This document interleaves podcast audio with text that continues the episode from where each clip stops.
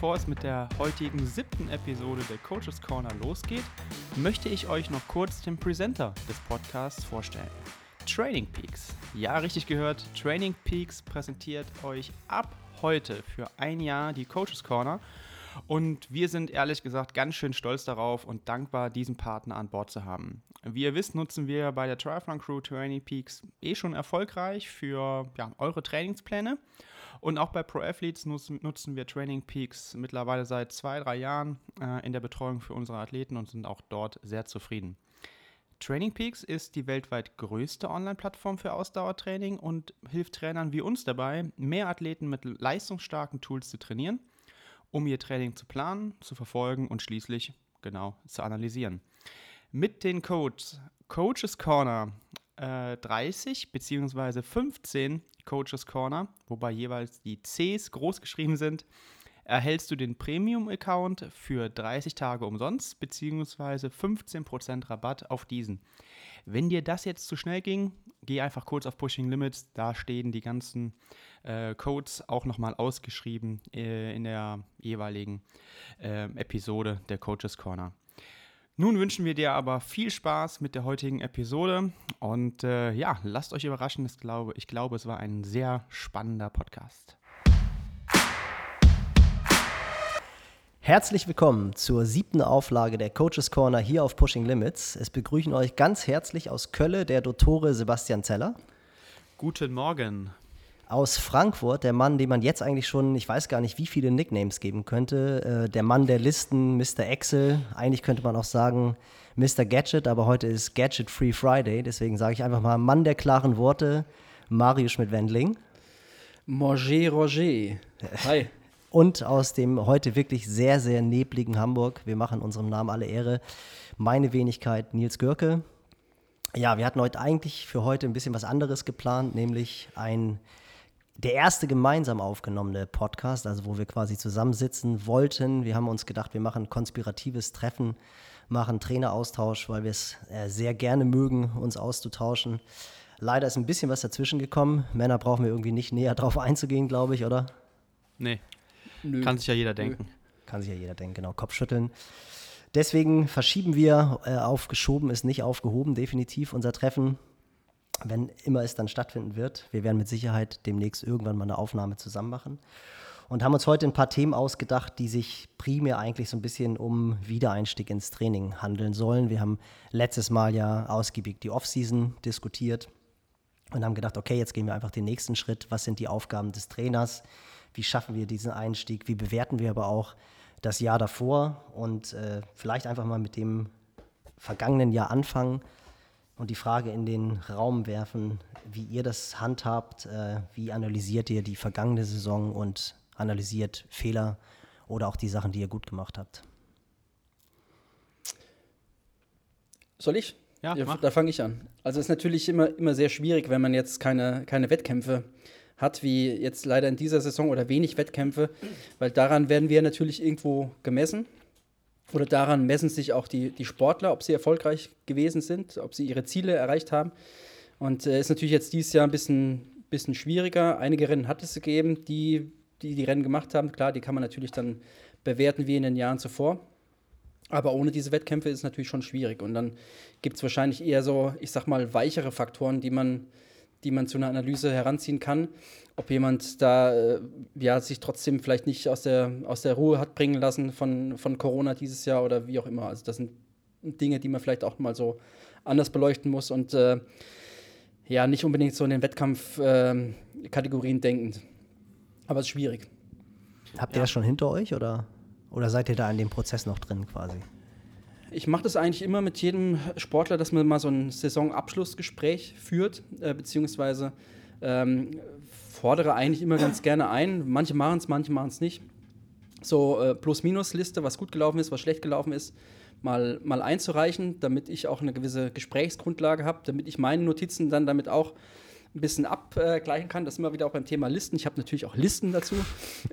ja, Spaß beiseite, aber äh, ich mache mir dann schon in so einer Art Notizklatte, sage ich mal, immer auch mal Notizen, was vielleicht gut ist oder was man an Stellschrauben für das kommende Jahr dann auch drehen kann ja, ist natürlich jetzt dieses Jahr schwierig, weil es halt weniger Stellschrauben gegeben hat. Ich habe, haben wir auch drüber gesprochen, auch Sportler eher an die lange Leine gelassen, habe sie auch wirklich dann mal ein bisschen mehr das machen lassen, worauf sie auch Bock gehabt haben. Stichwort 300 Kilometer Touren, die gab es dann inflationär. Everesting gab es auch. Ähm, es gab aber auch Sportler, die gesagt haben, nee, ich äh, lasse mich davon nicht irgendwie abbringen und bleib in meinem, in meinem Trainingskonzept. Die, die gibt es natürlich auch. Aber eigentlich fordere, fordere ich so ein, ja, ich, ich sag mal so eine Art Feedback schon durchaus ein.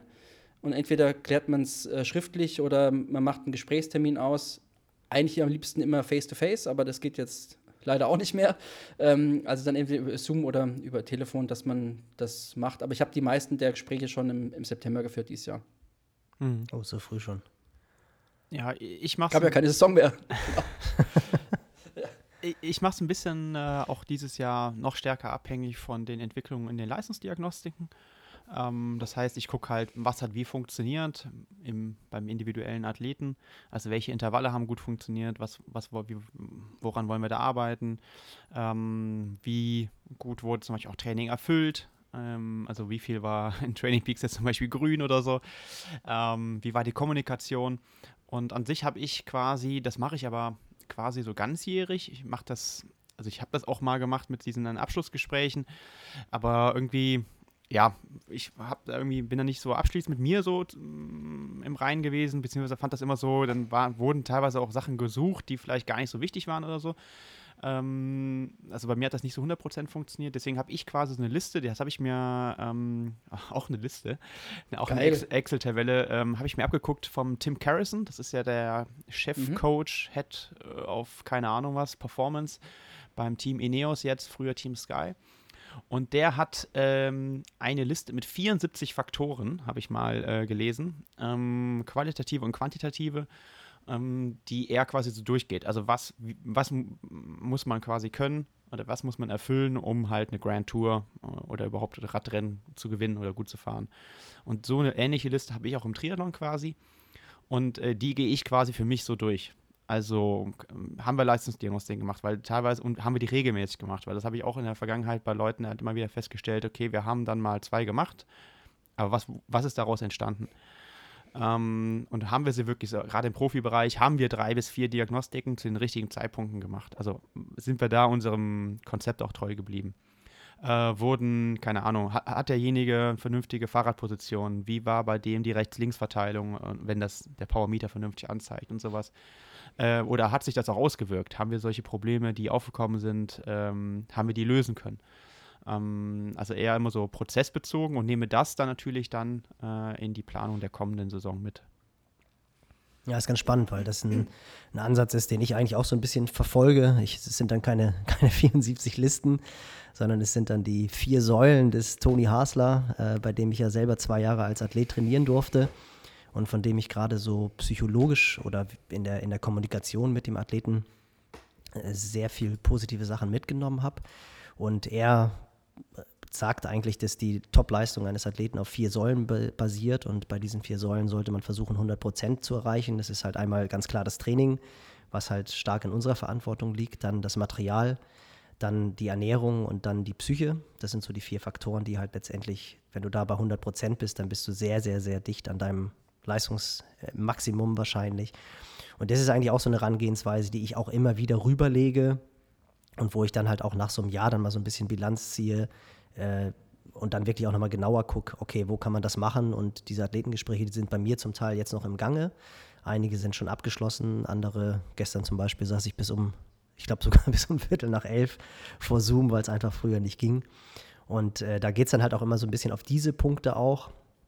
Und ich finde ganz spannend, äh, können wir gleich auch mal zum nächsten Punkt gehen, wie wir das Ganze dann in die, in die kommende Saison einleiten oder, oder mitnehmen, weil du gesagt hast, Mario, so diese Freestyle-Einheiten, 300 Kilometer plus und sowas, ähm, ist es bei mir wirklich so, dass dies Jahr ja einige Sachen gemacht wurden, die halt einfach, ja, die man in der normalen Saison niemals gemacht hätte, die ich aber eigentlich als recht positiv bewerte. Also einfaches Learning zum Beispiel, wirklich diese langen Radausfahrten wie schnell man sich davon erholt, wenn man die im ruhigen Bereich fährt. Ob das jetzt Sinn macht oder nicht, aber ich habe wirklich einige Athleten gehabt, die 300 Kilometer plus gefahren sind und die eigentlich danach sehr, sehr schnell wieder fit waren. Eigentlich schon zwei, drei Tage mhm. später wieder richtig gut trainieren konnten.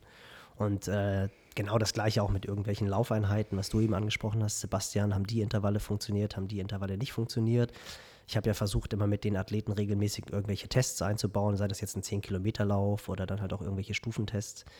Und versuche jetzt auch wirklich mal so ein bisschen die Sachen, wo man vorher gesagt hat, das kann irgendwie nicht funktionieren. Wir hatten das, glaube ich, vor ein paar Podcasts, Sebastian, wo du gesagt hast, dass der Sieger vom Köln-Triathlon, ähm, ich glaube, es war ein Robert, würde ich jetzt sagen, den du hast zweimal einen Marathon im Training laufen lassen. Und äh, da hatte ich im Nachhinein auch öfter nochmal drüber nachgedacht, weil du ja gesagt hast, es hat bei dem Athleten super funktioniert.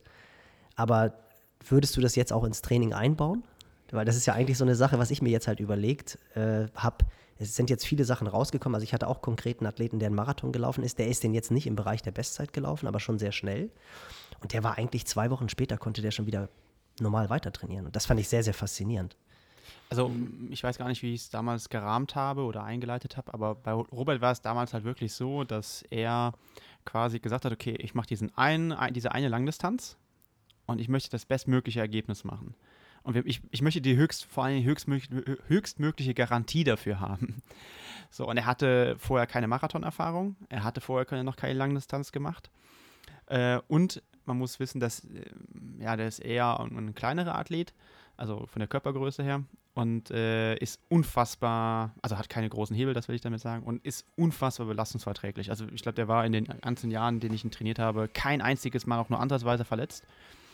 Und in dem Fall habe ich dann gesagt, okay, ich glaube, wir können das mal probieren, ähm, so, so, ja, äh, diesen Ansatz aus, auszuprobieren. So. Und ähm, würde ich es nochmal machen? Bei ihm, ja. Bei, bei mir zum Beispiel selber nicht.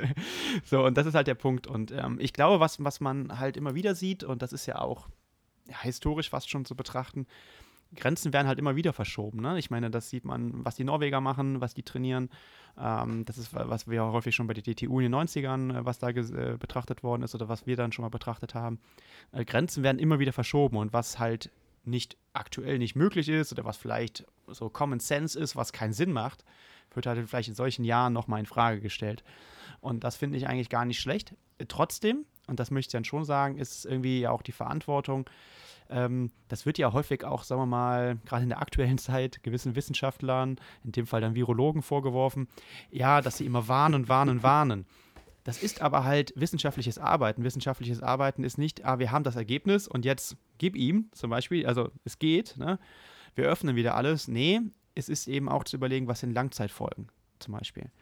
Und ähm, also jetzt bei dem aktuellen Thema. Und das ist im Sport aber genauso. Also man muss sich halt überlegen, klar, man kann halt 300 plus Kilometer Rad fahren, ähm, aber was sind denn die zum Beispiel Langzeitfolgen? Oder ist die Radposition so eingestellt, dass es auch wirklich langs, äh, keine Langzeitschäden verursacht? Äh, und so weiter. Und ich glaube, das ist einfach etwas, was dann einen guten Trainer ausmacht. Das heißt jetzt nicht, dass man es nicht macht, aber es muss halt gut oder wohl überlegt sein. Ja, und ja. Vor, vor, allem auch, was ich finde, dann halt auch individuell angewendet werden. Ne? Also das ist genau. so ein genau. Learning, was ich zum Beispiel aus diesem Jahr wirklich für mich mitgenommen habe. Das ist, das, also ich fand es halt ganz faszinierend zu sehen, wie einige Athleten auf eine extrem intensive Woche jetzt beispielsweise reagiert haben und andere, dass du halt einfach gemerkt hast, die Differenzierung, die eh schon da ist, die musst du versuchen, noch strikter anzuwenden oder auch unterschiedliche Intervallformen, dass du halt merkst, bei dem Athleten funktioniert die Intervallform deutlich besser. Bei dem anderen führt es das dazu, dass der total platt ist. Also das, das fand ich dieses Jahr sehr spannend, weil einfach viele Sachen gemacht wurden, die man normalerweise, wie gesagt, nie gemacht hätte. Und daraus ja. dann wirklich ein individuelles Learning draus zu ziehen. Ich glaube auch, dass die, zum einen, dass die Radzeiten nächstes Jahr schätzungsweise relativ explodieren werden, weil viele wirklich in dem, auf dem Rad extrem viel gemacht haben. Ähm, das das glaube ich, dass, dass man da mit Sicherheit nochmal eine, eine Schippe draufpacken kann nächstes Jahr. Ähm, aber das, was ihr besprochen habt, habe ich auch definitiv äh, so erlebt. Es gab ein paar Sportler, denen ich auch jegliche Form von Intensität zum Beispiel mal ähm, rausgenommen habe, ähm, weil ich einfach gemerkt habe, okay, die sind ja immer so ein bisschen orthopädisch an der Grenze. Und habe dann mal den langen Lauf, der normalerweise stark reglementiert ist, mal ein bisschen länger ausgedehnt und habe da auch gesehen, dass sie halt einfach sehr gut drauf reagieren. Ähm, und da hat man mit Sicherheit ein Learning für die kommende Saison, dass man manche Sportler mit Sicherheit noch mal anders ja, führen kann, als man es vielleicht jetzt die letzten Jahre gemacht hat, weil man einfach gemerkt hat, okay, das funktioniert auch. Das ist ja so ein bisschen auch das äh, Fluch und Segen zugleich dieses komischen Jahres dieses Jahr, dass man auf der einen Seite keine Wettkämpfe hat, klar, aber auf der anderen Seite auch die Möglichkeiten hat, vielleicht mal ein bisschen experimentell unterwegs zu sein und auch einfach Dinge mal auszuprobieren, weil man ja eh jetzt äh, keine Wettkämpfe hat und dann eh jetzt nicht irgendwie ja, einen Saisonhöhepunkt vergeigt, weil man halt vielleicht mal irgendwas probiert hat. Und das habe ich schon auch gemacht. Ähm, einige haben gar keine Intensität mehr drin gehabt, weil ich einfach gesagt habe, okay, wir gehen gedanklich ins, ins Wintertraining sozusagen zurück. Ähm, aber auch andere, wo ich mal wirklich über meinen eigenen persönlichen Schatten gesprungen bin und dann auch Dinge vielleicht mal in Anführungsstrichen verordnet habe, die ich sonst nie machen würde, weil es meine eigenen Prinzipien irgendwie so ein bisschen konterkariert.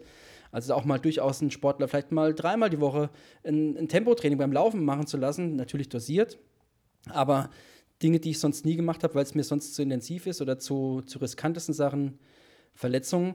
Und das hat schon auch ganz gut funktioniert. Also es gibt schon echt irgendwie Möglichkeiten, da auch mal so äh, out of the box, wie es so schön heißt, äh, drüber nachzudenken. Und das, ich glaube, das, das sollte man auch machen.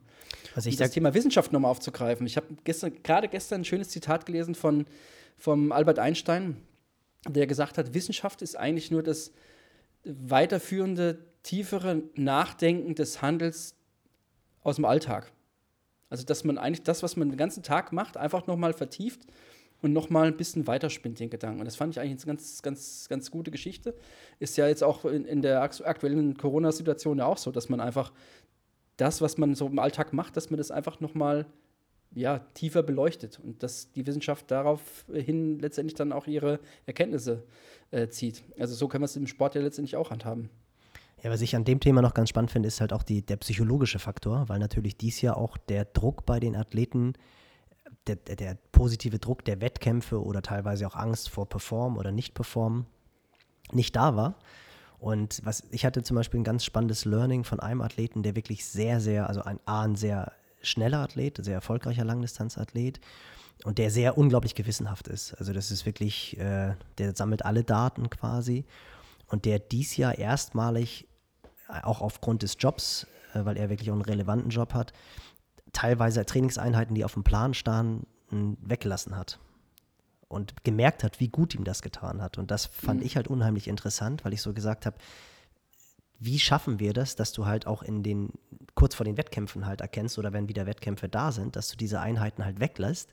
Denn das ist ja das, was wir schon so oft angesprochen haben. Der, der Knackpunkt ist ja eigentlich, wie schafft der Trainer es, den optimalen Workload des Athleten zu finden. Und das geht halt einfach nur über eine gute Kommunikation. Und gerade die sehr ambitionierten Athleten, das dauert ja eigentlich, bis die sagen, nee, es geht nicht. So, und äh, das, das fand ich halt unheimlich interessant, dass er jetzt wirklich, das waren vielleicht, I don't know, sagen wir jetzt mal, der trainiert achtmal pro Woche, ähm, 32 Einheiten im Monat, dann sind das vielleicht zwei Einheiten, die er weggelassen hat. Aber durch diese zwei Einheiten, die er weggelassen hat und die auch gar keine wichtigen Einheiten waren, ähm, hat er halt ein ganz anderes Niveau erzielt, weil er halt viel mehr Ruhe bekommen hat. Und das fand ich halt unheimlich interessant, da halt diesen Schritt zu schaffen. Wie schaffe ich das, das zu erkennen? Die Erfahrung habe ich auch gemacht. Also die, die, ich sag mal, die Trainingssoldaten, die sich ihren Bein abschlagen würden, als eine Einheit ähm, ausfallen zu lassen. Schon wieder ein neuer Trainingstyp, yeah. Ja, nee, nee, nee, Trainingssoldaten. Charakterisiert, aber ihr, ihr, kennt die, ihr kennt die Athleten alle, die halt extrem zielorientiert sind und extrem fokussiert sind und äh, dann auf der anderen Seite vielleicht manchmal nicht locker genug sind, sehr, sehr festgefahren in ihren ganzen Mustern sind. Die haben, glaube ich, dieses Jahr, wenn sie sich darauf eingelassen haben, echt ein bisschen an Lockerheit dazugewonnen. Und ich glaube, dass so ein Athlet, der über Jahre schon sehr viel trainiert hat und sehr regelmäßig trainiert hat, also der eine hohe, generell über eine hohe Leistungsfähigkeit verfügt, dass der gekoppelt mit einer gewissen Lockerheit, mit ein bisschen weniger Scheuklappen und ein bisschen weniger äh, Engständigkeit, dass der nächstes Jahr, so ein Athlet nächstes Jahr durch die Decke gehen kann. Das glaube ich schon. Also wenn, wenn er die Lockerheit beibehält. Ich wollte gerade sagen, die Frage ist, wie schafft er es, diese Lockerheit zu bewahren? Das finde ich halt so spannend. Das ja. ist ein bisschen Aufgabe des Trainers, glaube ich, dass wir die da hinführen, dass wir zeigen, hey, es geht ja auch ein bisschen, wenn du ein bisschen entspannter bist und wenn du abends halt auch nochmal ein Bier trinkst oder so und nicht unbedingt äh, äh, morgens anfängst, dein Müsli, dein Müsli abzuwiegen oder sowas. Und das, ähm, ich glaube, da muss Aber, man die Balance. Das ist, das ist ja auch eine Wahrheit, die, die gilt ja eigentlich immer, ne? Also die galt auch schon vorher. Aber es ist trotzdem ja. jetzt eine Phase, wo man es vielleicht mal mehr erkannt hat. Da gebe ich euch recht, ja. ja. ja. Das ist auf jeden Fall interessant. Ja, ich hatte auch ähm, nochmal so ein bisschen Grenzen verschieben oder so mal neue Ansätze. Ich hatte einen Athleten, auch einen, einen Amateurathlet, der hatte dieses Jahr hat er ganz viele ähm, ja, so Radtouren oder Etappenrennen waren zum Teil auch äh, geplant. Die haben, ich glaube, eins davon hat auch stattgefunden. Und ansonsten hat er auch echt viele, der war dann selbst organisiert irgendwie in den Alpen, in den Pyrenäen und, und sonst wo. Und der hat auf jeden Fall dadurch das würde man wahrscheinlich sonst nicht machen, weil man, wir haben es letztes Mal schon mal gemacht, letztes Jahr schon mal gemacht, aber da war es nicht so, ja, nicht ganz so, so viel. Der hat natürlich jetzt eine Radform gehabt, die ja. explodiert ist. Ne? Der ist einfach viel am Berg Rad gefahren, ganz einfach, ja. Und das ist natürlich eine hohe Reizdichte, ne? eine, eine relativ hohe Durchschnittsleistung und das bewirkt natürlich etwas. Äh, als wenn du dann, sag ich mal, dein, unter der Woche vielleicht zwei, dreimal aufs Rad kommst äh, und dann einfach, also der ist dann wirklich immer so sieben bis acht Tage ungefähr unterwegs gewesen. Mhm. Und wenn du dann jeden Tag, weiß ich nicht, zweieinhalb bis viertausend Höhenmeter fährst, äh, also wirklich, er ist nur von Pass zu Pass zu Pass zu Pass gefahren. Äh, das ist natürlich echt mal ein Brett. Ne? Das, das glaube ich auch physiologisch, also gerade so Richtung VLR Max gedacht. War es für viele, wenn sie wirklich so einen so so einen Touren-Sommer gehabt haben, wo sie lange Touren gemacht haben, wirklich dann bewusst ruhig gefahren sind, für die, die ja eher ein Defizit haben, weil die VLM Max so hoch ist, mit, mit Sicherheit hat es für die Definitiv. physiologisch gesehen einen riesen, einen ja. riesen Vorteil gebracht, ja. glaube ich auch. Ja, und dann ist ja dann doch irgendwie die Übersetzung nie richtig ausreichend, dann hast du trotzdem einen erhöhten Krafteinsatz. Ja. Und damit äh, triggerst du die ganz schön, ganz schön. Und das ist natürlich auch einfach so eine Routine, ne? Also es ist dann kein Problem mehr. Also auch wieder so ein bisschen mental betrachtet, um auf die vier Säulen da zurückzukommen von Nils mhm. oder vom Toni Hasler. Äh, es ist kein Problem, weiß ich nicht, fünf, sechs Stunden auf dem Fahrrad zu sitzen. Ja, ich meine, das ist ja schon auch ganz interessant, wenn du, wenn du schaust, äh, eine Natascha, die sechsmal Hawaii gewonnen hat, die halt immer auf Gran Canaria trainiert hat. Ich weiß nicht, ob ihr schon mal auf Gran Canaria wart, wo man halt eigentlich letztendlich gar nichts anderes als Sweet Spot Training mit einer 50er Trittfrequenz machen kann. Also selbst, also will man ansatzweise ruhig fahren oder ob es jetzt auch eine Daniela Rief ist, die ja wahnsinnig viel da trainiert, auch immer mehr, immer mehr Radsportler ja im Dezember, Januar nach Gran Canaria fliegen. Äh, guck dir damals Thomas Hellriegel, Holger Lorenz an, die auf Teneriffa den Tele rauf und runter gefahren sind. Also das ist, glaube ich, gerade. Der Thomas heute noch. Der macht. lebt er eigentlich mittlerweile da? Ist ja ich weiß, weiß nicht genau, aber es ist interessant. Nee, auf, auf, jeden Fall, definitiv. Und ich glaube auch, dass dadurch einfach sehr, sehr viel äh, passiert ist. Die Frage ist, wie, wie geht ihr das jetzt an? Also versucht ihr da wirklich auch konkret die Einheiten oder verschiedene Muster ins nächste Jahr zu übernehmen? Boah, ich, ich glaube, dass es nicht, dass nicht funktionieren wird. Du kannst nicht so die lange, lange Leine wie, wie dieses Jahr äh, spannen, next, oder nicht eben nicht spannen nächstes Jahr, wenn es halt wieder darum geht, vielleicht ein bisschen hoffentlich unter Voraussetzung, dass die Wettkämpfe stattfinden, wenn du ein gewisses Ziel auch einfach hast. Und dieses Ziel gab es dieses Jahr nicht. Und deswegen hat man vielleicht einfach auch mal Dinge gemacht, die man halt nicht machen kann normalerweise. Das haben wir ja schon besprochen. Aber ich denke, dass man vielleicht so ein bisschen manchen Athleten, die, die sehr engstirnig sind oder wie gesagt sehr treue Soldaten sind, dass man denen vielleicht ein kleines bisschen mehr Freiraum geben kann. Wenn, also ich habe den Eindruck gehabt, dass einige davon wirklich sehr stark profitiert haben. Ähm, und dass sie nicht in so einem engen Trainingsplan-Konstrukt sind, sondern dass man dann auch sagt, okay, du hast die Wochenaufgabe und du musst halt gucken, wie du das irgendwie hinkriegst. Ähm, Wobei ich dann nicht so ein Fan normalerweise davon bin, weil dann das Verhältnis zwischen B- und Entlastung meistens etwas durcheinander gerät. Aber. Also so zehn Stunden am Wochenende meinst du? Ge genau, von Montag bis Freitag gar nichts und dann halt ja. zweimal acht Stunden am Wochenende oder sowas. Das, ja. das funktioniert halt auch nur, nur sehr bedingt, aber so richtig schlau bin ich auch nicht geworden, was, wie, wie man es jetzt hinbekommen kann. Ja, was ich halt ganz. Ich denke. Was ich halt meinte, sorry, ist eigentlich ja. auch so dieses, was du eben gesagt hast. Du hast jetzt mal Athleten gehabt, die irgendwie dreimal pro Woche Tempoläufe gemacht haben oder höhere Intensitäten gerannt sind und wo du gemerkt hast, es hat funktioniert. Oder was ich eben gesagt habe mit dem Marathon. Also bei mir ist es schon wirklich so, dass ich mir eigentlich vorgenommen habe, so zwei, drei, vier dieser Learnings auch ins, ins wirklich ins Training zu integrieren. Also für mich war es zum Beispiel einfach, um einen konkreten Punkt zu sagen, für mich war es eigentlich immer undenkbar. Der Hamburg-Marathon ist ja immer im April. Und ähm, wenn, für, wenn ein Athlet irgendwie im Juli, August einen Top-Ironman machen wollte, war es für mich einfach faktisch nicht möglich, im April einen Marathon zu laufen, weil dann wissen wir selber, bist du vier, fünf Wochen orthopädisch erstmal echt angenockt und musst erstmal aufpassen, gerade was das Laufen anbelangt. Mittlerweile würde ich sagen, ähm, weil ich einfach zwei, drei Beispiele dieses Jahr gesammelt habe, würde ich sagen, wenn es zu dem Athleten passt, was Sebastian eben auch gesagt hat, wenn es halt ein Athlet ist, der einen relativ guten Laufstil hat, der jetzt keine orthopädischen Probleme hat oder der auch nicht besonders schwer ist, würde ich schon die Möglichkeit aufrechthalten zu sagen, okay, wir laufen im April den Hamburg-Marathon, machen dann halt einfach den Mai ein bisschen weniger Laufbelastung, fokussieren uns dafür mehr aufs Radfahren und, und Schwimmen. Und es wird trotzdem funktionieren. Also da bin ich ein bisschen risikobereiter, sagen wir es mal so. Oder auch was die langen Radausfahrten anbelangt. Ich bin eh schon Fan teilweise von langen Radausfahrten. Ähm, die müssen jetzt nicht ausarten in 300 Kilometer Radausfahrten, aber ich habe noch mehr eigentlich das Learning rausgezogen, dass wenn du die ruhig fährst, die Belastung einfach sehr gering ist. Der psychologische Wert dieser Einheiten sehr, sehr viel wert ist, meiner Meinung nach. Das und das sind schon Spaß, so Sachen, die ich, ne? die ich dann auch durchaus, genau, die auch einfach wahnsinnig viel Spaß machen. Und äh, das sind schon Sachen, die ich eigentlich auch konkret ins Training jetzt für 2021 integrieren will. Also ich finde, also da muss man noch mal ein bisschen differenzieren. Also ähm, wenn ich natürlich jetzt jemanden in die Weltspitze entwickeln will über mehrere Jahre, dann würde ich schon da eher wieder so klassischer denken. Also Aufbau, langfristige Orientierung mit dem, ne, was wir bei Joel Filiol immer gesagt haben. So, wie, wie war nochmal das Zitat, äh, Mario? Minimal. Äh, Effective of Dose. Ja, genau. Wann, wann der Zitate. Ja. So, ja. Das kommt auch auf die ähm, Nickname-Liste von Mario. Nee, doch, doch, doch, doch, doch, doch, doch, doch, Mann der Zitate. Mann der klaren Worte, Mann der Zitate. Auf jeden nein, Fall, nein. Ähm, das ist ja. Schreibst du da mit? Der schreibt da mit? Entschuldigung, der schreibt, der schreibt, der schreibt das, schreibst ja. du das auf oder was? Ja, ja, ich merke gerade, dass der Block zu klein ist. Ich muss. Aber das ist, das ist halt, ne, dann denke ich, okay, das ist halt total wichtig, ähm, weil da trägt man halt eben auch eine langfristige, also gerade im Profibereich, ähm, professionelle Verantwortung. Wenn jetzt jemand sagt, ich möchte in fünf Jahren das und das und das machen, das und das erreichen und danach höre ich mehr oder weniger mit dem Sport auch wieder auf und es ist mir egal, was danach kommt, dann ist man natürlich auch grundsätzlich risikobereiter. Ähm, und ähm, dann denke ich halt, kann man sowas auch einbringen. Und ich meine, jetzt längere Radfahrten, also wenn es nicht gerade so eskaliert, ähm, da gibt es auch gar nichts gegen zu sagen, glaube ich.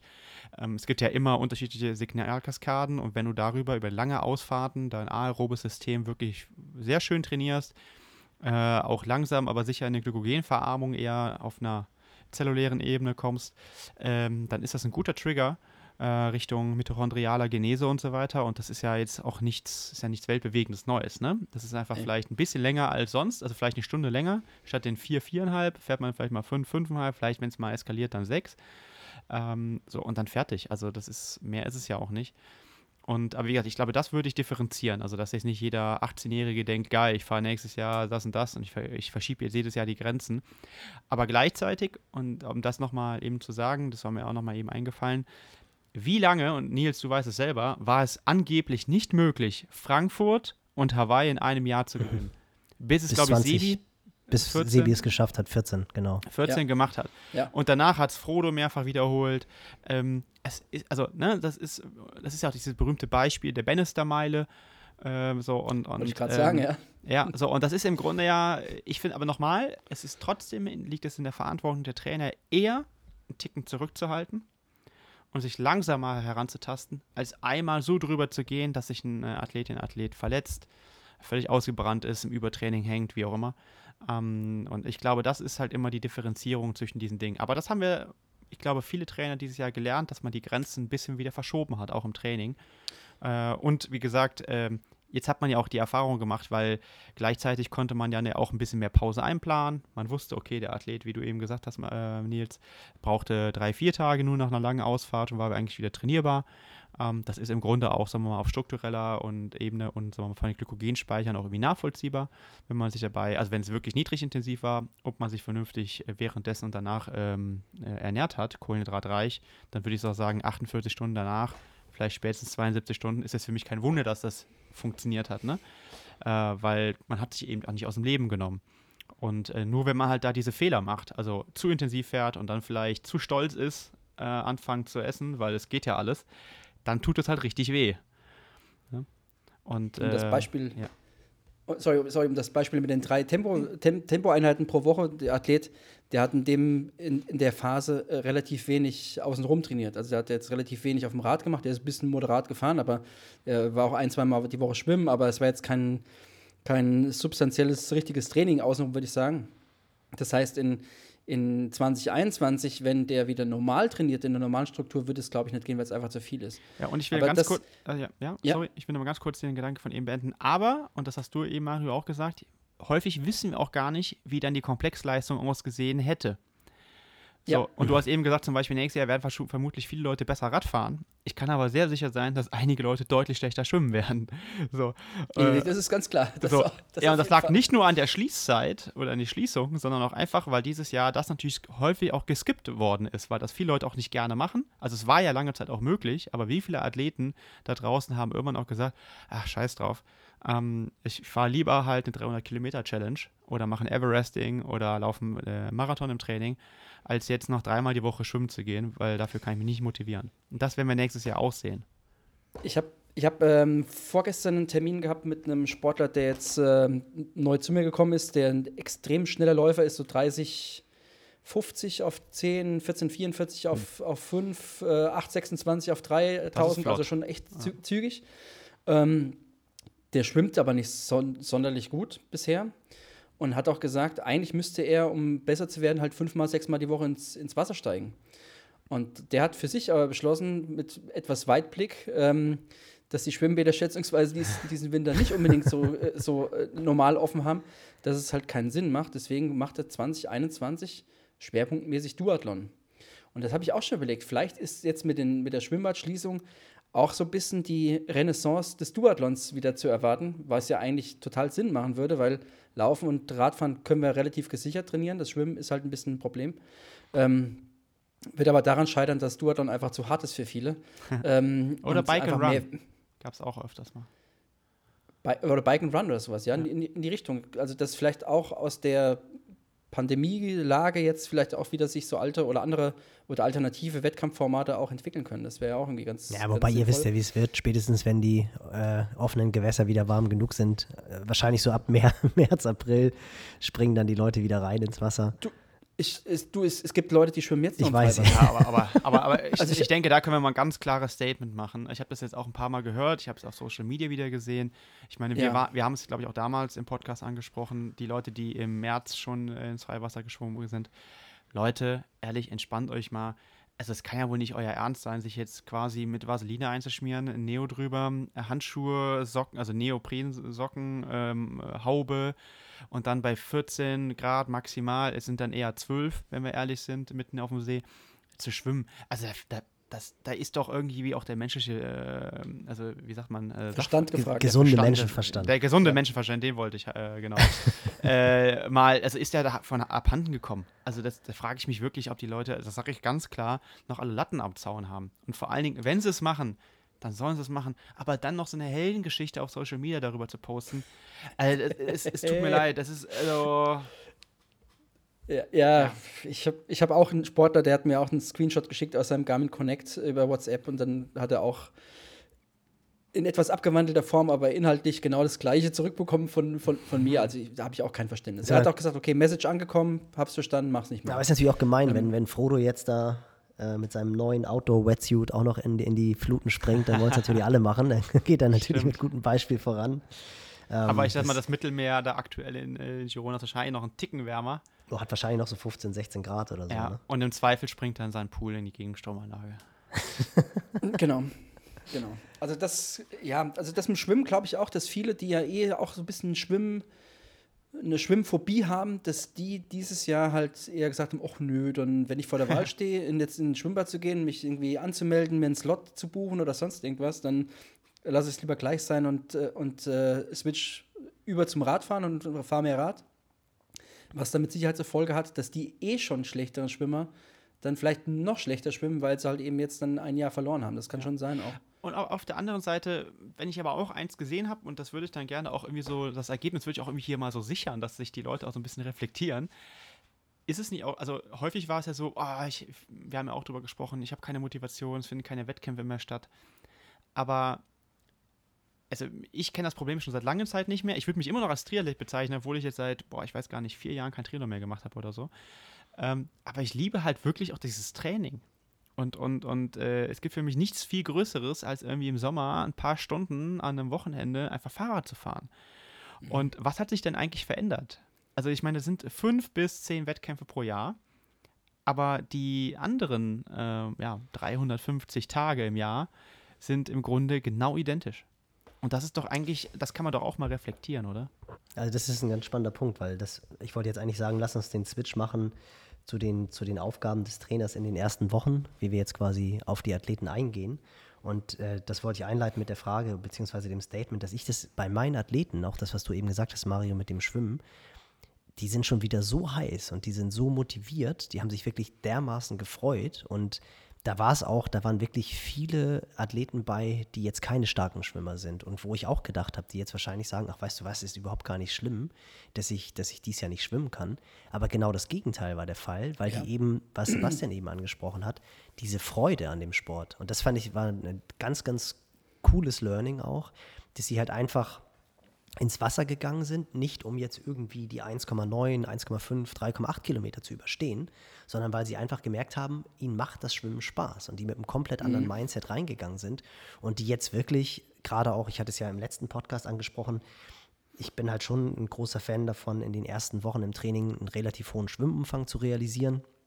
Es wird jetzt natürlich ganz geskippt, aber einige haben halt schon Mitte Oktober angefangen und die jetzt wirklich schon zwei, drei in Anführungsstrichen gute Schwimmwochen hatten. Die waren jetzt natürlich nicht sechsmal pro Woche im Wasser, aber die halt irgendwie schon bei den für viele magischen drei Kilometer angelangt waren oder andere schon 4000 Meter geschwommen sind und die wirklich so gesagt haben, wie cool, es macht mir wieder Spaß. Also ich finde auch, dass dieses, diese Freude an dem Sport mehr oder weniger unabhängig vom, vom Wettkampf und auch gerade die Freude an der Entwicklung. Und das ist etwas, was ich, was mich tierisch gefreut hat, dass eigentlich wirklich ein Großteil der Athleten, die wir betreuen, dies Jahr Schritte gemacht haben im, mhm. im, in den Disziplinen, die jetzt natürlich nicht schwarz auf weiß da liegen.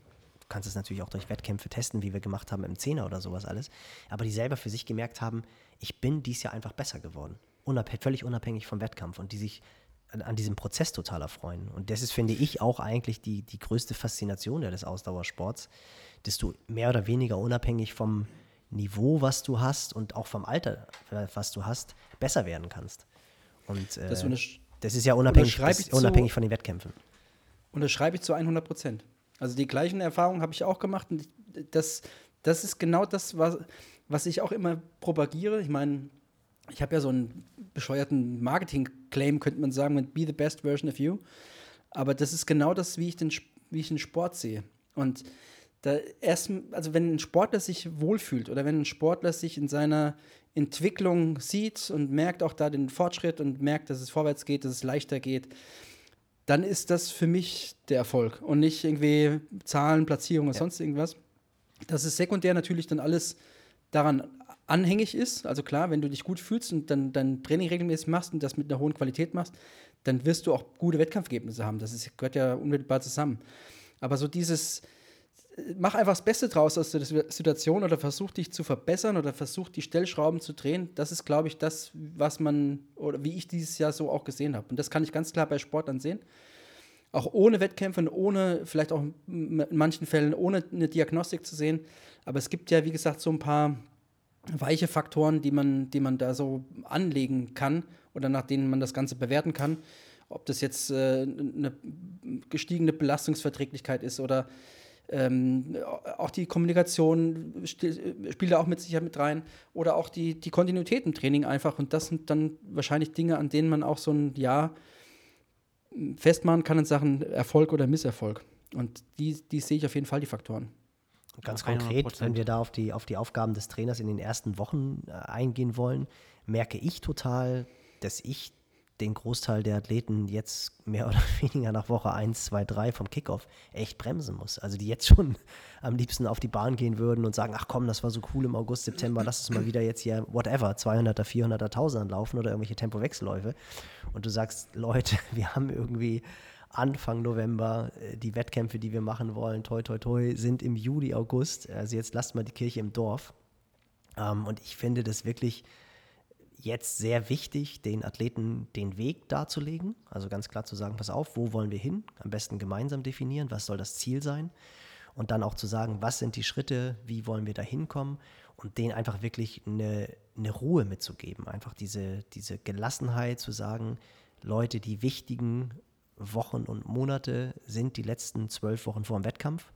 Und lass uns mal langsam versuchen, in diese, in diese Phase, wo wir 100% geben, einzugrooven und nicht schon im das, November mit 100% ja. zu starten, was wir im Grunde genommen im letzten Podcast auch schon gesagt haben. Aber ich merke es jetzt wirklich konkret, dass dieses Bremsen, äh, also ich habe das Gefühl, dass ich mit mehr oder weniger jedem zweiten Athleten zurzeit schreiben muss, entspann dich, es kommt alles noch. Also die würden jetzt schon am liebsten sich die Haare ausreißen. Also ich glaube, das ist ja. mit Mario? Du, Sebastian, oder wie, wie soll ich? Ja, mach. Dann mache ich. Also, das, die, ähm, das ist, glaube ich, mit die wichtigste Aufgabe eines Trainers, dem Athleten so viel Vertrauen in die eigene Stärke oder ins eigene Trainingskonzept zu vermitteln, dass er am Start steht und sagt: Okay, alles klar, ich hau jetzt eh alle weg. Und wenn ich im Ziel bin, trage ich das Klavier noch in fünften Stock. Also weißt du, weißt du, dass, die, dass, du, dass du den mit, mit so einer ich will jetzt sagen, so eine Unverwundbarkeit ausstattest, aber dass du ihm einfach sagst, okay, das, was du gemacht hast, ist genau das, was es braucht. Und dabei ist es manchmal, glaube ich, weniger wichtig, ob der jetzt eine Stunde 40 oder eine Stunde 50 äh, gelaufen ist. Äh, das ist dann am Ende des Tages wurscht, sondern der, muss, der braucht ein Vertrauen in das, was, was er macht. Und das Schlimmste ist halt wirklich, wenn so zwei Wochen von der Langdistanz sich Athleten unter, unterhalten und der eine sagt, ja, ich bin achtmal 30 Kilometer gelaufen in der Vorbereitung und der andere Athlet sagt, hm, komisch, ich bin aber nur einmal 25 gelaufen dann wird bei beiden wahrscheinlich irgendwo das Kopfkino anfangen. Bei dem Athleten, der, der gefestigt ist in seinem Denken in seine, und der Vertrauen hat darauf, wird es abperlen wie Teflon. Äh, und bei dem anderen wird es halt dann sich im Kopf festsetzen und ich glaube, dass das im Wettkampf dann mit Sicherheit nicht so ganz gut ist. Und ich glaube, das ist ein ganz wichtiger Punkt, dass man, das, was du gesagt hast, dass man den, äh, dass man die, den Ausblick gibt, was kommt, was braucht es und ja, wann kommt es? Also, dass man eigentlich eine Art Periodisierung, jetzt widerspreche ich mir fast ein bisschen selbst, weil ich, ich ja ich, ich, ich wollte gerade sagen, was ist denn mit dir los, Mario? Periodisierung mit, mit, mit, mit, nur mit ganz groben Phasen, wann was kommt, aber ohne, ohne Inhalt oder sonst irgendwas, sondern das bezieht sich in erster Linie darauf, dass die letzten, für mich, die letzten 16 Wochen vor einer Langdistanz sind die alles Entscheidenden und das, was vorher passiert im Training, ist vorbereitend eben für diese 16 Wochen, dass diese 16 Wochen überhaupt überlebt werden. Und, ähm, und das, ist, das ist meine Periodisierung, wenn man es genauso will. Genau. Ja, also ich, mm, ja, ich sehe es im Grunde genauso. Also ich habe auch die Erfahrung gemacht. Äh, ich habe auch jetzt äh, ein, zwei Athleten, habe ich so ein bisschen nachgegeben äh, im ersten Step, die ersten drei, vier Wochen. Und da ging es direkt los wie die Feuerwehr. Also kann ich ganz klar so sagen. ähm, und dann habe ich aber ein Gespräch mit äh, den Athleten geführt und meinte, okay, also äh, sollen wir jetzt mit denen, äh, also habe ich die weiteren Inhalte dekliniert, äh, da würde jetzt das und das kommen. Ja, ehrlich, jetzt schon? Ja, ja, klar, wir sind ja jetzt soweit, oder? Und ähm, also ein bisschen, ja, also ist natürlich so ein bisschen ins offene Messer laufen, weiß ich. Aber ich weiß, dass ich die Athleten sonst nicht kriege. Die werden nervös. Die werden echt sehr, sehr, sehr, sehr, sehr, sehr nervös. Und ähm, jetzt haben sie es auch verstanden. Und jetzt gehen wir quasi, jetzt starten wir quasi einen Neustart nach drei Wochen. so ein klein, also ist halt alles relativ und das Training davor war auch nicht sinnlos, ganz im Gegenteil, aber ähm, wir bauen dann jetzt nochmal auf, halten die Motivation aufrecht und versuchen nicht im Februar in Höchstform zu sein. Und das hatte ich auch letztens im Triathlon-Gelaber mit, mit Niki und Nick äh, gehabt.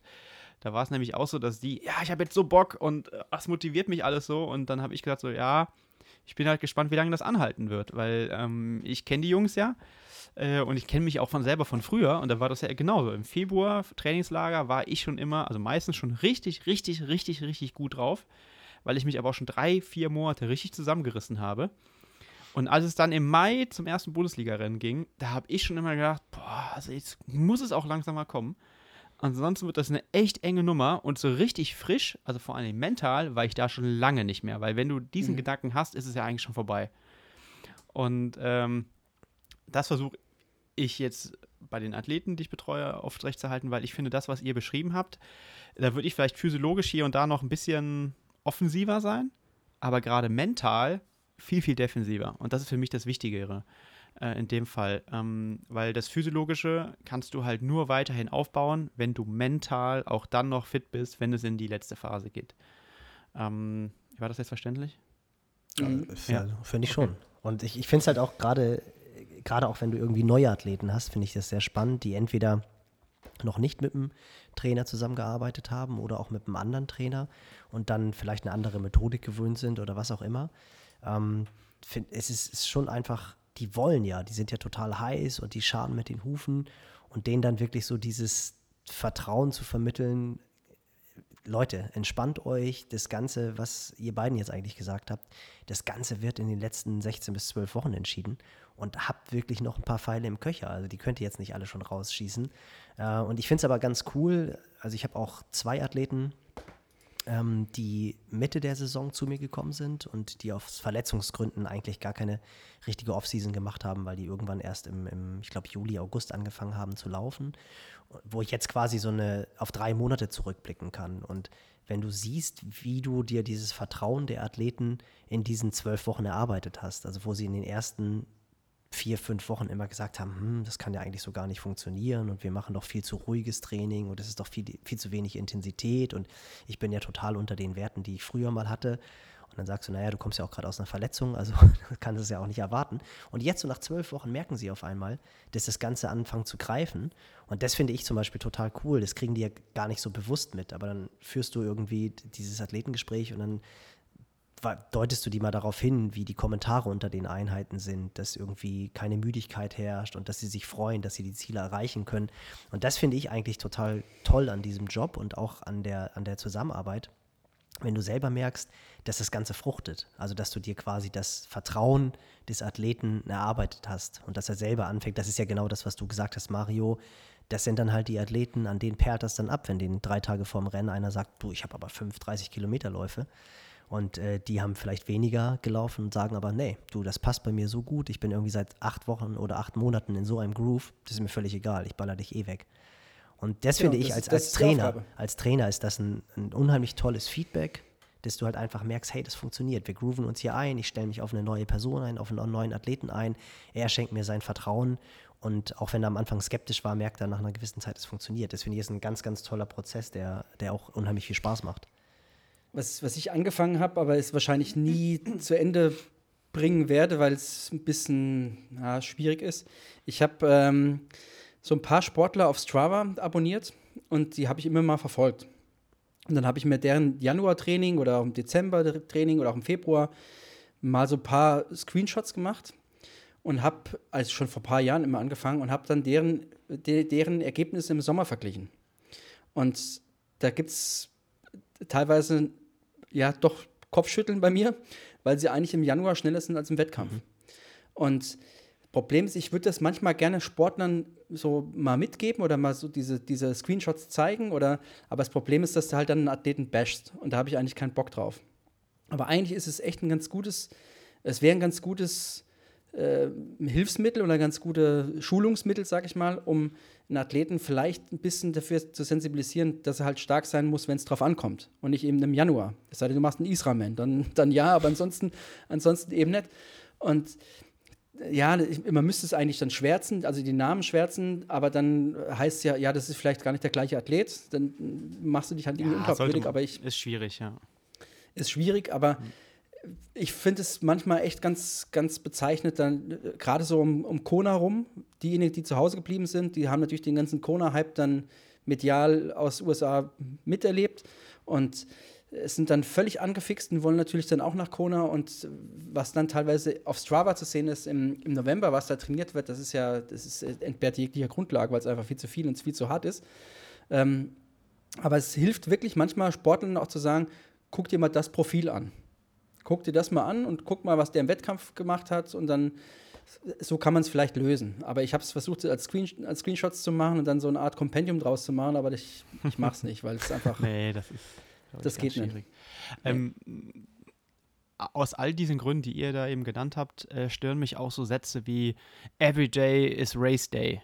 So, oder ja. dieses, ne, jeden Tag diese 100% geben, so alles richtig machen. Das ist jetzt mal ferner vom Sport meiner Meinung nach so gegen ja, die menschliche Natur. Das ist nicht möglich. Du, kann, du kannst natürlich versuchen, eine Basis zu schaffen, die es dir ermöglicht, einen guten Job zu machen. Vielleicht auch einen sehr, sehr guten Job. Aber es ist eben nicht menschlich. Jeden Tag 100 Prozent immer dein Bestes zu geben, wie es im Wettkampf ist. Ich habe auch letztens ähm, einem Trainer aus unserem Team gesagt, weil der auch wiederum einen anderen Trainer aus unserem Team äh, trainiert. Die Jungs wissen dann Bescheid. Ähm, gesagt, pass auf, ich würde da mal ein bisschen rausnehmen aber jetzt nicht unbedingt von der Intensität oder vom Umfang, sondern einfach mal ein Gespräch führen, ob mal die Motivation um die Hälfte halbieren, also wirklich reduzieren. Um die Hälfte halbieren ist ein bisschen blöd, aber äh, um die Hälfte reduzieren. Weil das ist so jemand, der macht ein Krafttraining und du hast das Gefühl, jede Wiederholung, die derjenige macht, ist, als ob es seine letzte wäre. So, oder die, die, der, der pusht sich für jede Übung. Also da denkst du, der, äh, wenn ich mal so am Start irgendwo gestanden hätte. So, also das ist wirklich so. Natürlich ist es dann so, dass so jemand, der steht irgendwann an der Startlinie, da ist ja keine Energie mehr da. Wie soll der überhaupt noch diese Schwelle, also diese Reitschwelle der Motivation, ähm, ja nochmal erhöhen können? So, und da meine ich halt auch, diese ganzen Motivationssprüche und so weiter, das kann man alles mal machen, wenn man es vielleicht mal braucht, aber vielleicht sollte man es in den Situationen auch eher nochmal reflektieren, dass man dann auch mal Ruhe braucht. Ja? Ähm, und dann eben am richtigen, also am richtigen Zeitpunkt, am richtigen Tag und dann, wenn es wirklich zählt, fit zu sein. Ansonsten muss man sich vielleicht ein anderes Ziel setzen. Da kann man mit dem Trainer auch sagen, ich möchte jeden Tag so fit sein wie möglich. Das ist aber ein ganz anderes Ziel. Und dann werde ich wahrscheinlich nicht äh, eine Hawaii-Quali parallel noch auch noch schaffen. Aber ich glaube, das ist ja auch wieder so ein Punkt, äh, wo wir die Champions Attitude oftmals schon angesprochen haben. Ja.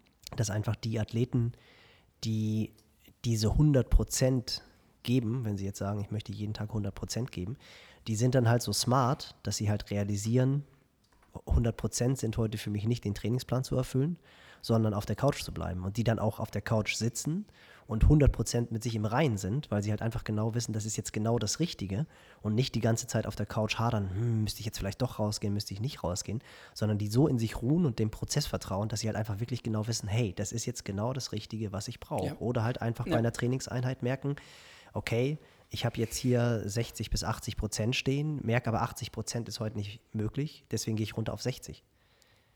Ja, das ist, glaube ich, ähm. einfach äh, so ein Punkt, der, der oftmals auch einfach fehlinterpretiert wird. Wenn du dann halt so die Ikonen des Sports siehst und siehst, die machen immer, geben immer 100 Prozent.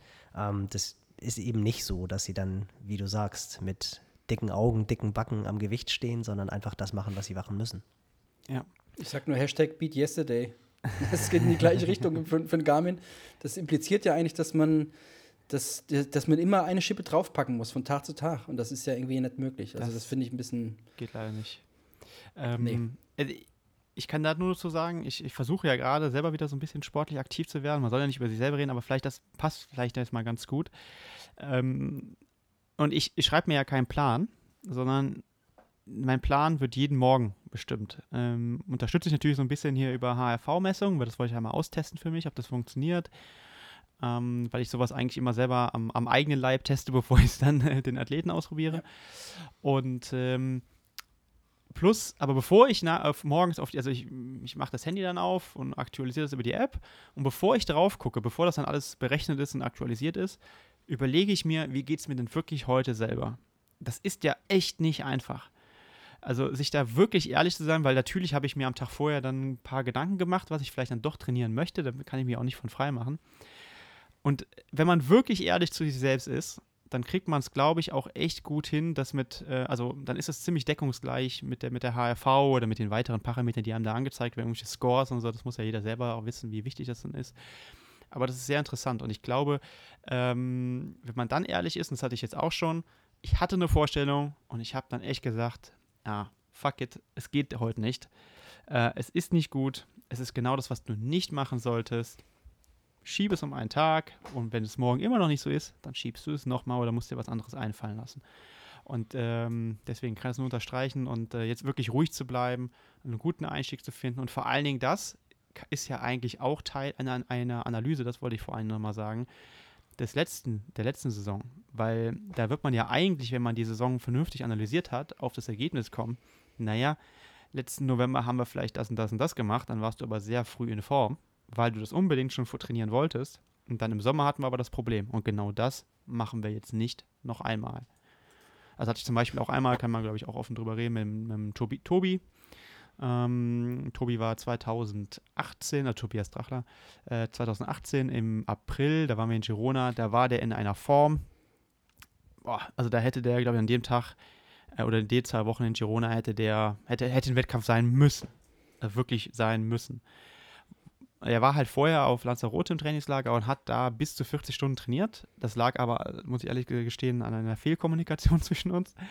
ähm, so und äh, aber am Ende des Tages war es auch nicht schlecht, weil und wir haben 60 sein sollen oder was? Genau, er hat zu wenig gemacht. Er hat zu wenig gemacht, ja. Nee, aber der Punkt war, wir haben da erstmal, also dadurch, dass durch dieses Missverständnis haben wir aber sehr klar festgestellt, dass er natürlich durch dieses, durch die zwei, zwei Wochen, die danach kamen, hat, dass er eine unheimlich hohe Reizdichte und auch ein hohes Volumen braucht, um sich wirklich weiterzuentwickeln. War im Nachhinein ein gutes Learning. Es ist dann aber dazu gekommen, dass er wirklich im April unfassbar gut war und dann irgendwann im Juli ging gar nichts mehr. So, und dann haben wir genau das analysiert äh, für eben 2019 und dann musste er echt viel Geduld mitbringen. Und natürlich sieht er dann auch über Social Media und so weiter, wobei er das für sich dann auch abgehakt hat und meinte, er war kurz davor, sich von Instagram abzumelden und so, weil er keinen Bock mehr hatte. Ähm, und dann haben wir es aber hinbekommen, dass er im Juli 2019 fit war und dann war er eben Frankfurt und das ist ja sehr, sehr gut gelaufen. Und das ist, wie gesagt, das war nur aufgrund der Analyse der vorherigen Saison. Und das vielleicht nochmal den Bogen zu eben zu spannen. Und setzt ihr euch denn jetzt konkrete Ziele für, für 21? Also für euch jetzt oder für die Athleten? Irgendwie mal so ein, zwei Sachen, die ihr euch jetzt bewusst vorgenommen habt. Also bei mir ist es beispielsweise so, dass ich jetzt schon äh, auch in diesem Jahr versucht habe, ein bisschen mehr über, über Leistungsdiagnostiken zu gehen. Das war jetzt natürlich relativ schwierig, aber habe schon festgestellt, wenn du dich halt auf bestimmte Punkte, die du in der Leistungsdiagnostik analysierst, konzentrierst, sei es jetzt die VO2 Max, ich meine, das ist jetzt letztendlich Handwerk eines Trainers, ähm, oder äh, fauler Max, das dann halt dementsprechend gegenzuwirken oder dahin arbeiten, dass das schon sehr gut funktioniert hat, eben auch mit dem, ja, mit teilweise Methodiken oder Trainingsformen, die ich so noch nicht gemacht habe. Und das sind zum Beispiel für mich ganz klar, möchte ich nächstes Jahr mit den Athleten, die bereit dazu sind, mehr Diagnostiken zu machen, um halt einfach zu gucken, auch öfter zu gucken, sind wir auf dem richtigen Weg. Hast du was ganz Richtiges gesagt? Diejenigen, die dazu bereit sind, ist nicht jeder Athlet zahlenaffin oder braucht das. Also das, ich glaube, jeden kannst du damit nicht abholen. Nee, deswegen ist es mir die, halt auch ganz, ganz wichtig, ne? Genau, die, die, die, die, das, die da empfänglich sind dafür, die, mit denen würde ich das auch so machen. Also ich äh, habe für mich ein neues Ding, was ich mal mehr machen möchte, und zwar so Heat Adaptation. Das ist so ein Thema, wo ich immer wieder auch Sportler habe, die einfach nicht so hitzeresistent sind, beziehungsweise die jetzt auch schon für Kona qualifiziert sind dass man das immer ein bisschen mehr, bisschen mehr nochmal einbaut, weil man einfach weiß, okay, da gibt es vielleicht die eine oder andere Stellschraube, die man nochmal drehen kann. Und das ist so das, was ich bei vielen Sportlern dieses Jahr äh, mal durch, durchexerzieren möchte. Wo du jetzt ähm, auch schon ja. Daten, Daten gesammelt hast oder eher dabei bist, die jetzt zu sammeln? Äh, oder, oder hast du jetzt genau. schon in den letzten Monaten, ich meine, wir haben ja schon vor ein paar Podcasts darüber gesprochen kurz und ich weiß ja auch, dass du die, die das schon nutzt. Ist es denn so, dass du jetzt sagen würdest, ich bin schon so weit, dass ich da mehr oder weniger konkrete Wege kenne oder würdest du eher sagen, na, ich. Ja, ich meine, klar, so diese kritische Temperatur, die Körperkerntemperatur, die irgendwann halt zum, zum Abbruch führt oder zu, einer, zu einem Leistungsabfall führt, die ist halt sehr individuell. Die muss man halt schon ein bisschen rausfinden. Da bin ich auch noch in den, ich sag mal, in den Kinderschuhen unterwegs. Aber so Hitzeadaptationsprotokolle, die sind ja schon irgendwie auch frei zugänglich, sag ich mal. Und ähm, da möchte ich gerne auch, ohne jetzt vielleicht diese konkrete Temperatur zu wissen, von dem einen, einen, einen oder anderen Athleten in, in dem Bereich ein bisschen mehr Hitzeresistenz aufbauen. Auch gerade jetzt im Hinblick auf dann vielleicht wieder stattfindende Rennen im Sommer, im Hochsommer in, in Europa, die haben die letzten Jahre gezeigt, es ist einfach abartig heiß geworden. Gerade bei ähm, in Frankfurt halt, ne? Das war ja danke, an, danke an Global Warming. Abartig. Ähm, und man muss sich, glaube ich, mit dem Thema immer mehr auseinandersetzen. Ja. Das, und das, das ist so das, was ich eigentlich für 2021 mir so ein bisschen auf die Agenda geschrieben habe. Und äh, klar, jetzt kann man vielleicht noch mal ein bisschen mehr über, über Daten gehen, aber das möchte ich auch nicht auf die Spitze treiben. Also man, ich meine, man kann ja alles Mögliche analysieren und äh, ich bin auch jetzt im Onboarding von der neuen Software ähm, und was die Software alles bietet. Also wer Golden Cheater zum Beispiel kennt, der weiß, dass man wahrscheinlich da an 2% äh, gerade mal kratzt von dem, was, was die Software ja, ja. ja, es ist irre.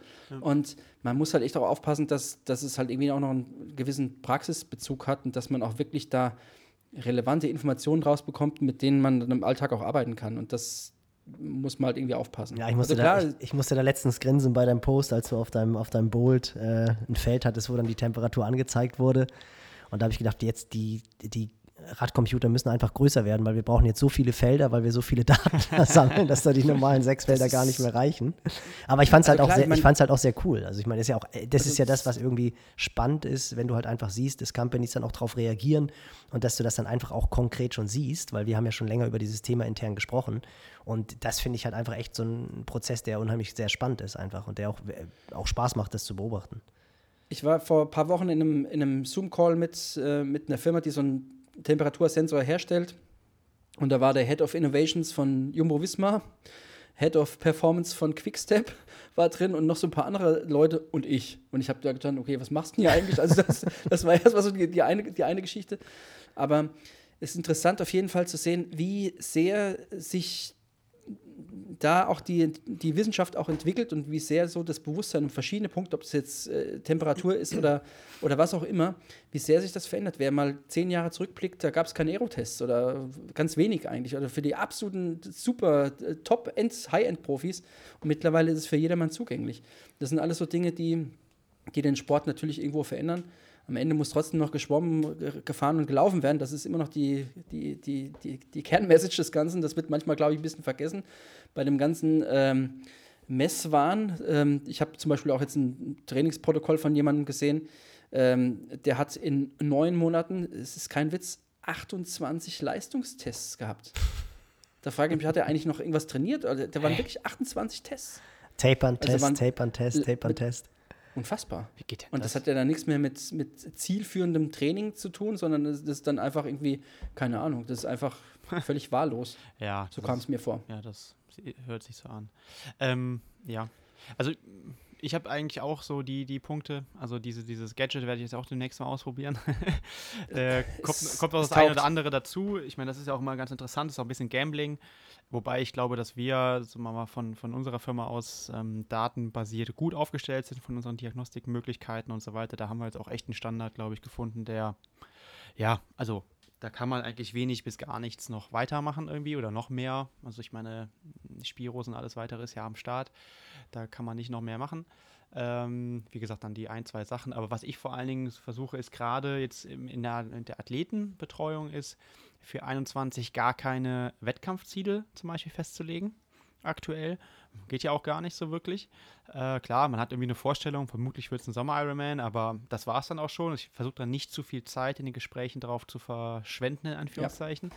sondern ich versuche mich noch mehr auf den Prozess zu orientieren was ich eh schon immer mache. Also ich meine, ich arbeite immer quasi von einem großen Datenpunkt zum nächsten und versuche da wieder dazwischen irgendwas zu verändern. Ähm, aber das versuche ich noch mehr in den Vordergrund zu stellen und ähm, klar, jetzt auch, weil sich bei mir halt beruflich einiges geändert hat, versuche ich halt noch mehr Zeit mit den Athleten zu verbringen, ähm, sie wieder mehr im Training zu sehen. Das ist natürlich jetzt gerade richtig schwierig irgendwie mhm. und da, also ich halte mich da an die Regeln. Ähm, definitiv. Also es ist, wenn dann nur eins zu eins. Ich habe jetzt sogar eine, wir hatten jetzt eigentlich hier dienstags immer eine Trainingsgruppe, eine Lauftrainingsgruppe mit, mit Tobi, Ruben, äh, Katharina Krüger und, und der Caro von uns. Äh, aber das habe ich jetzt erstmal abgesagt. Äh, weil ich gedacht, okay, das, das geht einfach nicht. Und ich glaube, da sollte auch jeder Trainer mal auf den Gedanken kommen, dass sowas eben gerade nicht geht. Und nicht sich irgendwie heimlich im Wald treffen irgendwo und dann trotzdem irgendwelche Hill-Raps in der Gruppe machen. Ähm, das, das gehört sich einfach nicht. Und, du meinst äh, Hügelläufe? Ach, Entschuldigung, ja. Hügelläufe. Lydia, Lydia, Lydia hat Nancy Hillraps, deswegen. Ja, genau. Ja. Nee, also das, das möchte ich auch nochmal ganz klar sagen. Wir sind ja jetzt so ein bisschen hier auch in der Verantwortung gegenüber so einer, ja, ich, wie soll man sagen, also dass wir so ein bisschen auch Vorbild sind irgendwie mittlerweile, glaube ich, für Trainer und das möchte ich auch ganz klar sagen. Ähm, ich meine, es wäre jetzt für mich auch von Vorteil, mit diesen Leuten konzentrierter zu arbeiten, aber es geht eben nicht. Und ich glaube, das sollten wir eben alle respektieren. Und ich glaube, damit können wir auch so ein bisschen, ich übernehme jetzt mal ganz kurz die, die Moderation, weil ich nur noch zehn Minuten habe, äh, Nils, so ein bisschen ähm, so auf das letzte Thema äh, zu heute kommen, so ein bisschen äh, Verantwortung von Trainern und vielleicht auch den Umgang von, von Trainern untereinander. Wäre ich, doch eh jetzt, wär ich doch eh jetzt drauf gekommen. Ja, sehr gut. Ich wusste, ich habe schon deinen Blick die ganze Zeit gesehen. ich wollte dich nur aussprechen lassen, weil eigentlich finde ich es ja, ja, ist das, das Schöne daran, das merkt ihr ja so ein klein bisschen, dass wir da wirklich mit einer sehr großen Offenheit umgehen untereinander. Äh, Mario hat mir von dem Heat-Tool oder hat uns von dem Heat-Tool schon vor mehreren Monaten erzählt und äh, dann werden halt auch die, die Untersuchungen zu ausgetauscht und ich fand zum Beispiel sehr cool, Mario war letztens in Hamburg und hat dann äh, mit einem Verein hier in Hamburg den Sweat-Test gemacht und hat dann einfach nochmal einen Slot frei gehabt, damit einige von unseren Athleten getestet werden konnten, was uns beide dann einfach total gefreut hat.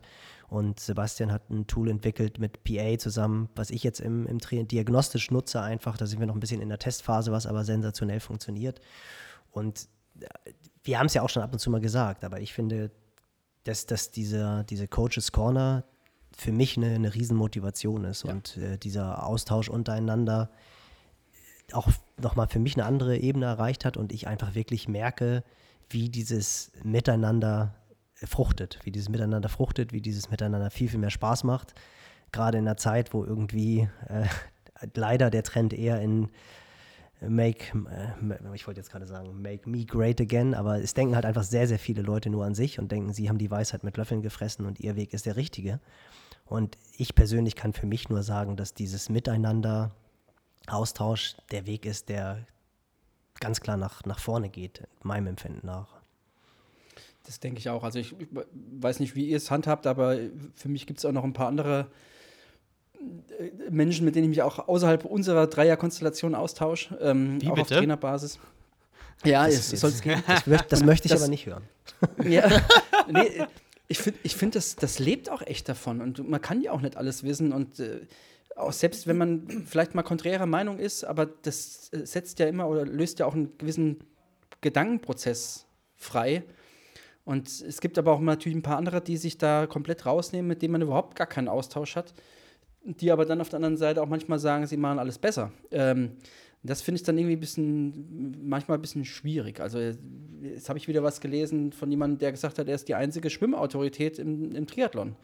Und das, das, mag es sein, dass er erfolgreich ist, aber das kann man doch nicht, das kann man doch nicht sagen.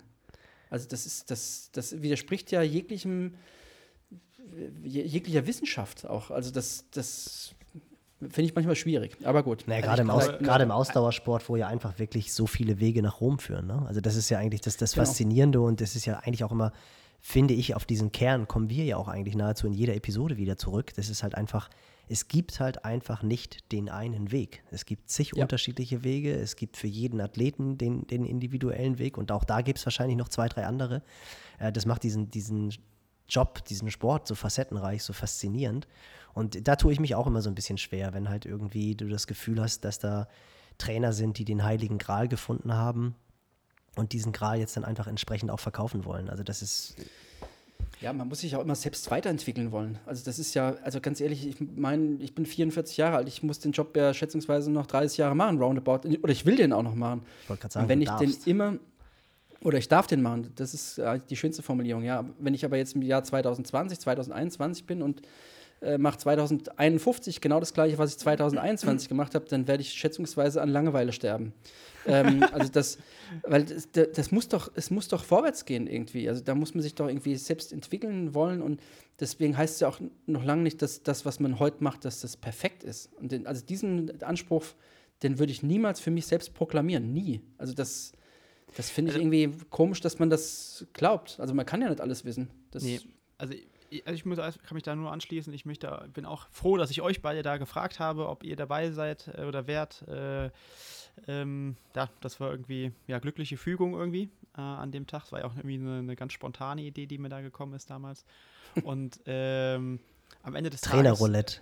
Sebastian hat Trainerroulette gespielt. Nee, nee, das, das zwei, nicht, aber. Diese, nein, na, ich saß Kugeln irgendwie beim Kölnisch, Kölnisch, Kölnisch, ich, saß, ich, ich saß irgendwie äh, am Frühstückstisch, glaube ich, damals und habe mir überlegt, so, ja, irgendwie, also irgendwie sind die Trainer un unterrepräsentiert. Und dann kam mir irgendwie dieser Begriff Coaches Corner ganz spontan und dann habe ich gedacht, ja, mit wem? Und also dann da bin ich direkt auf euch gekommen, aber es war trotzdem irgendwie, ich habe ich habe mich ja nicht konzeptionell hingesetzt und gedacht, ja, wo ist da ist eine Lücke, wo könnte man Podcast aufmachen und sonst wie, sondern ganz im Gegenteil.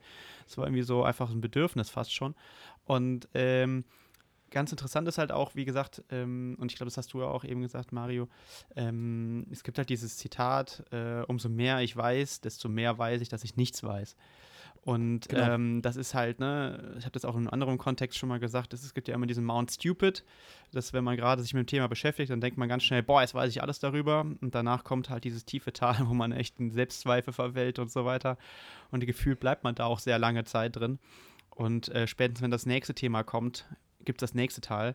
Und ich glaube, wenn man diese Demut vor den Inhalten hat und vor den Themen, dann, ähm, ja, dann darf man schon eine Meinung haben. Aber ich glaube, am Ende des Tages ähm, ist es eben so, wie Nils, du eben gesagt hast, dass es da auch noch andere Wege gibt. Und ähm, ich habe äh, da die Tage nochmal drüber nachgedacht. Ähm, dieses Beispiel ist mir eigentlich schon sehr früh vermittelt worden, weil wir hatten damals einen Biolehrer, ähm, promovierter Biologe, der dann aber nochmal Lehrer geworden ist, so, aber schon relativ früh, ich glaube so ja, mit Mitte 30, so ungefähr in meinem Alter, also war irgendwie knapp zehn Jahre im Beruf und hat dann nochmal geswitcht, weil er meinte, du Sebastian, es gibt ungefähr, es gab auf meinem Fachgebiet, ich meine Biologie oder Biochemie war das irgendwie auch ein bisschen, gibt es irgendwie drei Menschen auf dem Planeten, mit, dem ich, mit denen ich mich über mein Fachgebiet überhaupt noch unterhalten kann.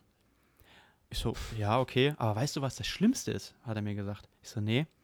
Erstmal wohnen die verteilt auf dem ganzen Planeten und zwei davon sind richtige Arschlöcher, die keinen Bock haben, sich mit anderen Leuten über das Thema zu unterhalten, weil sie denken, sie hätten die Weisheit mit einem großen Löffel gefressen.